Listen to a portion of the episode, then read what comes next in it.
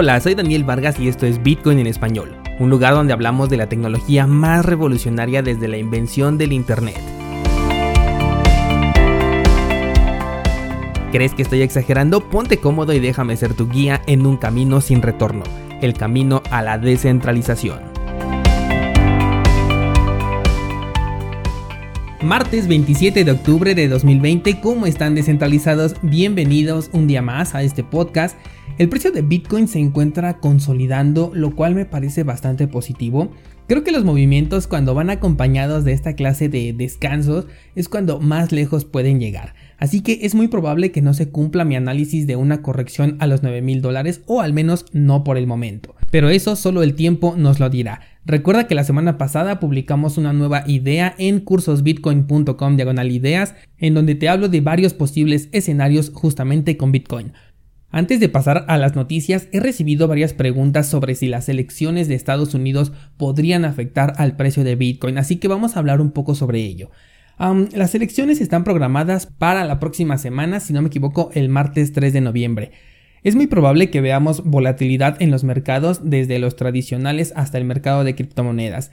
He estado leyendo información al respecto de estas elecciones y hay un par de cosas que podrían no solamente generar volatilidad, sino entregarnos unas elecciones inolvidables por los acontecimientos que podrían suceder.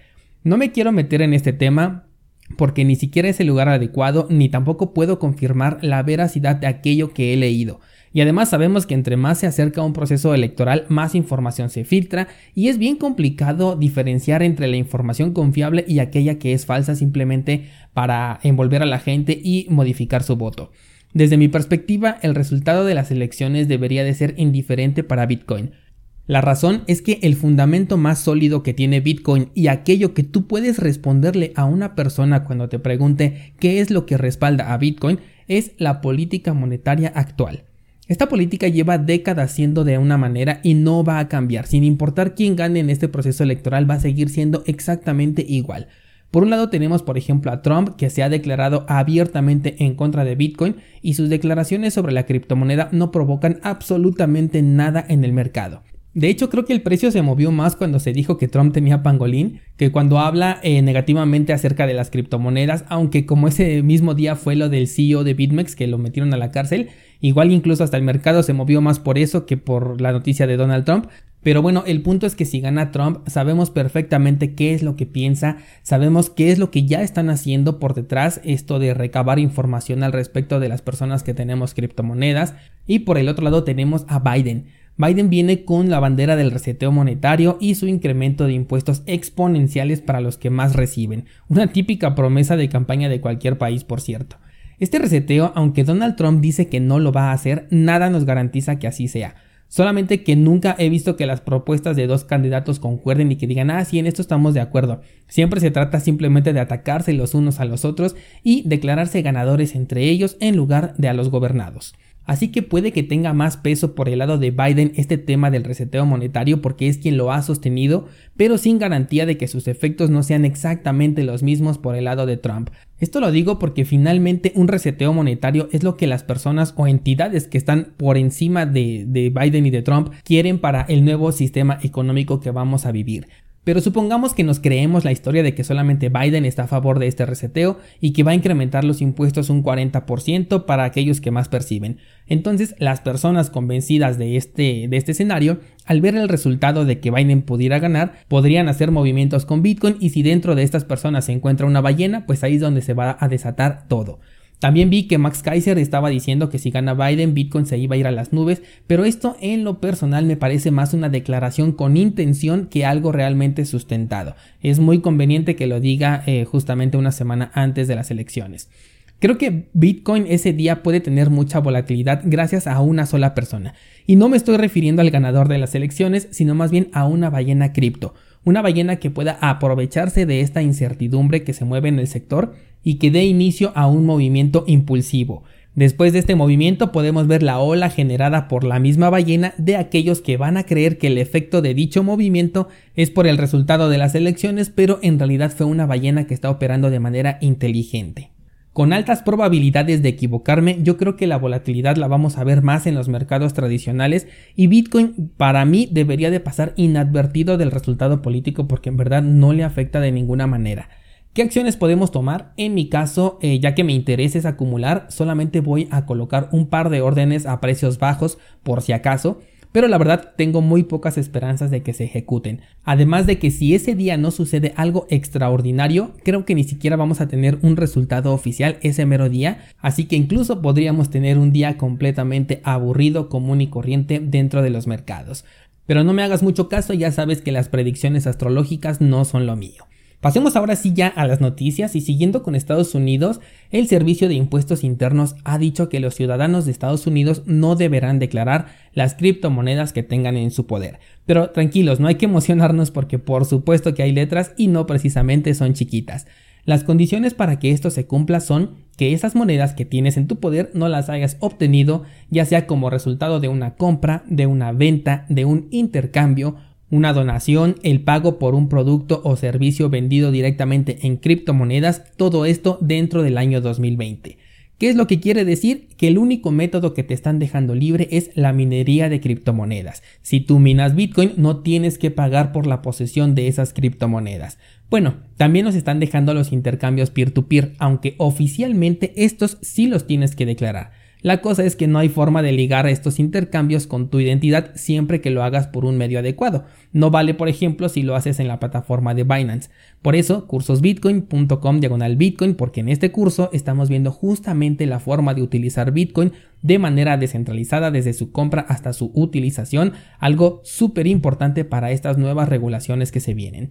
De cualquier forma, creo que ya una práctica necesaria es la de reclamar la privacidad de aquellas criptomonedas que vas a guardar durante un rato antes de llevarlas a tu wallet. Para eso, cursosbitcoin.com diagonal mix y hoy justamente vamos a comenzar con un nuevo curso y es sobre la cartera de Samurai Wallet. Esta cartera es en software pero pelea por ser la número uno en su sector porque tiene muchísimas opciones interesantes y por eso es que le vamos a dedicar un curso en específico. Te voy a dejar el enlace en las notas de este programa para que pases a ver la clase de introducción de esta cartera y verás que te va a servir mucho para todo este tema de las regulaciones que hemos venido hablando desde las últimas semanas. Pasando a otra información, en China ya se ha dicho que su nueva criptomoneda nacional, el yuan digital, va a trabajar en conjunto con Alipay y con WeChat, que son quienes están dominando el mercado de los pagos digitales en este país, algo completamente predecible y que de hecho ya les decía yo en programas anteriores. Por ahora los están diferenciando mucho, dicen que los pagos digitales son muy diferentes al yuan digital porque este último representa dinero dentro de tu cartera. Pero finalmente es lo mismo, es una representación electrónica digital de algo que supuestamente tienes, por lo que la integración con los servicios más populares es un movimiento completamente lógico. Finalmente el objetivo a largo plazo es sustituir los pagos digitales por el yuan digital. Incluso hasta es difícil explicar el cambio de uno a otro, como ahorita que te dije sustituir pagos digitales por yuan digital, porque simplemente son lo mismo. Más bien será como un cambio de nombre a la divisa, simplemente de, de yuan a yuan digital. Esto, como bien platicábamos ayer, va a ser en todo el mundo, no sé si de forma paulatina o repentina, pero sí de forma inevitable. Por último tenemos nuestro hackeo DeFi de cada semana y esta vez le tocó a Harvest Finance, un protocolo que perdió 24 millones de dólares gracias a una vulnerabilidad dentro del protocolo como casi todas las DeFi tienen. La consecuencia de este robo fue que los inversionistas sacaron a la brevedad su dinero retirando casi 350 millones de dólares del protocolo, haciendo que su valor se desplomara por la mitad en un movimiento repentino. Aquí hay varios datos curiosos. El primero de ellos es que este atacante primero tomó las clases de cursosbitcoin.com porque ahora sí lo primero que hizo fue mezclar sus fondos para evitar lo que sucedió con el hacker que mandó sus criptomonedas a Binance exponiendo su identidad al máximo. Este hacker sí pensó en esto, hizo una mezcla a través de Tornado Cash. Esta es una herramienta de privacidad exclusiva para transacciones de Ethereum. La verdad nunca he utilizado esta, pero le voy a dar una revisada para ver si es funcional. Porque en el espacio de Ethereum, en donde todos los tokens ERC20 comparten la misma dirección, puede resultar muy interesante este servicio y si veo que es confiable, entonces seguro que voy a hacer contenido al respecto. El segundo dato curioso es que Harvest Finance dice que ya ha identificado al hacker y que además se trata de una persona conocida del sector de las criptomonedas. Ellos aseguran que no tienen intenciones de proceder legalmente ni tampoco de exponer la identidad de la persona porque respetan la capacidad e ingenio de poder encontrar esta vulnerabilidad, así que lo único que le piden es que regrese los fondos. Hay que darle seguimiento a esta nota para ver si realmente regresa los fondos esta persona y si sostienen esta idea de no divulgar el nombre de la persona. El tercer dato curioso es que un día antes del hackeo, un analista llamado Chris Black dijo que existía una clave de administrador que le daba el poder a las personas que están detrás de Harvest Finance para drenar todos los fondos de los contratos. Una vez más vemos que aquello que dice DeFi no es para nada descentralizado, solamente le ponen este nombre pero es más centralizado que nada, es una farsa.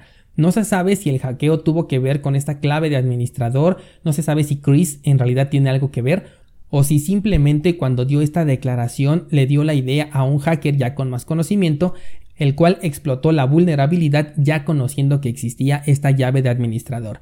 Harvest Finance dijo que simplemente iban a trabajar en mejoras de seguridad para el futuro. No encontré nada al respecto de si es que hay personas afectadas o si la vulnerabilidad era simplemente en la creación de nuevos tokens que no afectaban a los fondos de las personas.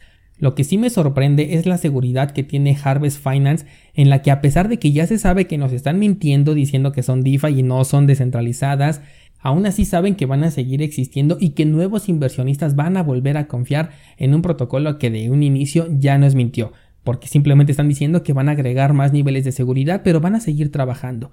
Así que descentralizado, mucho cuidado con los DeFi. La semana pasada te hablé apenas del primer proyecto que podría ser interesante dentro de este sector. Pasa a escuchar este episodio si es que no lo has hecho y escucha las enormes diferencias entre lo que nos están vendiendo como descentralizado cada una de estas DeFi y la propuesta de esta empresa que además ya tiene una reputación detrás muy favorable. Eso es todo por hoy descentralizado. Déjame como todos los días tus comentarios. ¿Tú qué piensas del precio de Bitcoin eh, la siguiente semana con el tema de las elecciones presidenciales? Y de paso dime quién crees que va a ganar. Te leo en los comentarios y mañana seguimos platicando.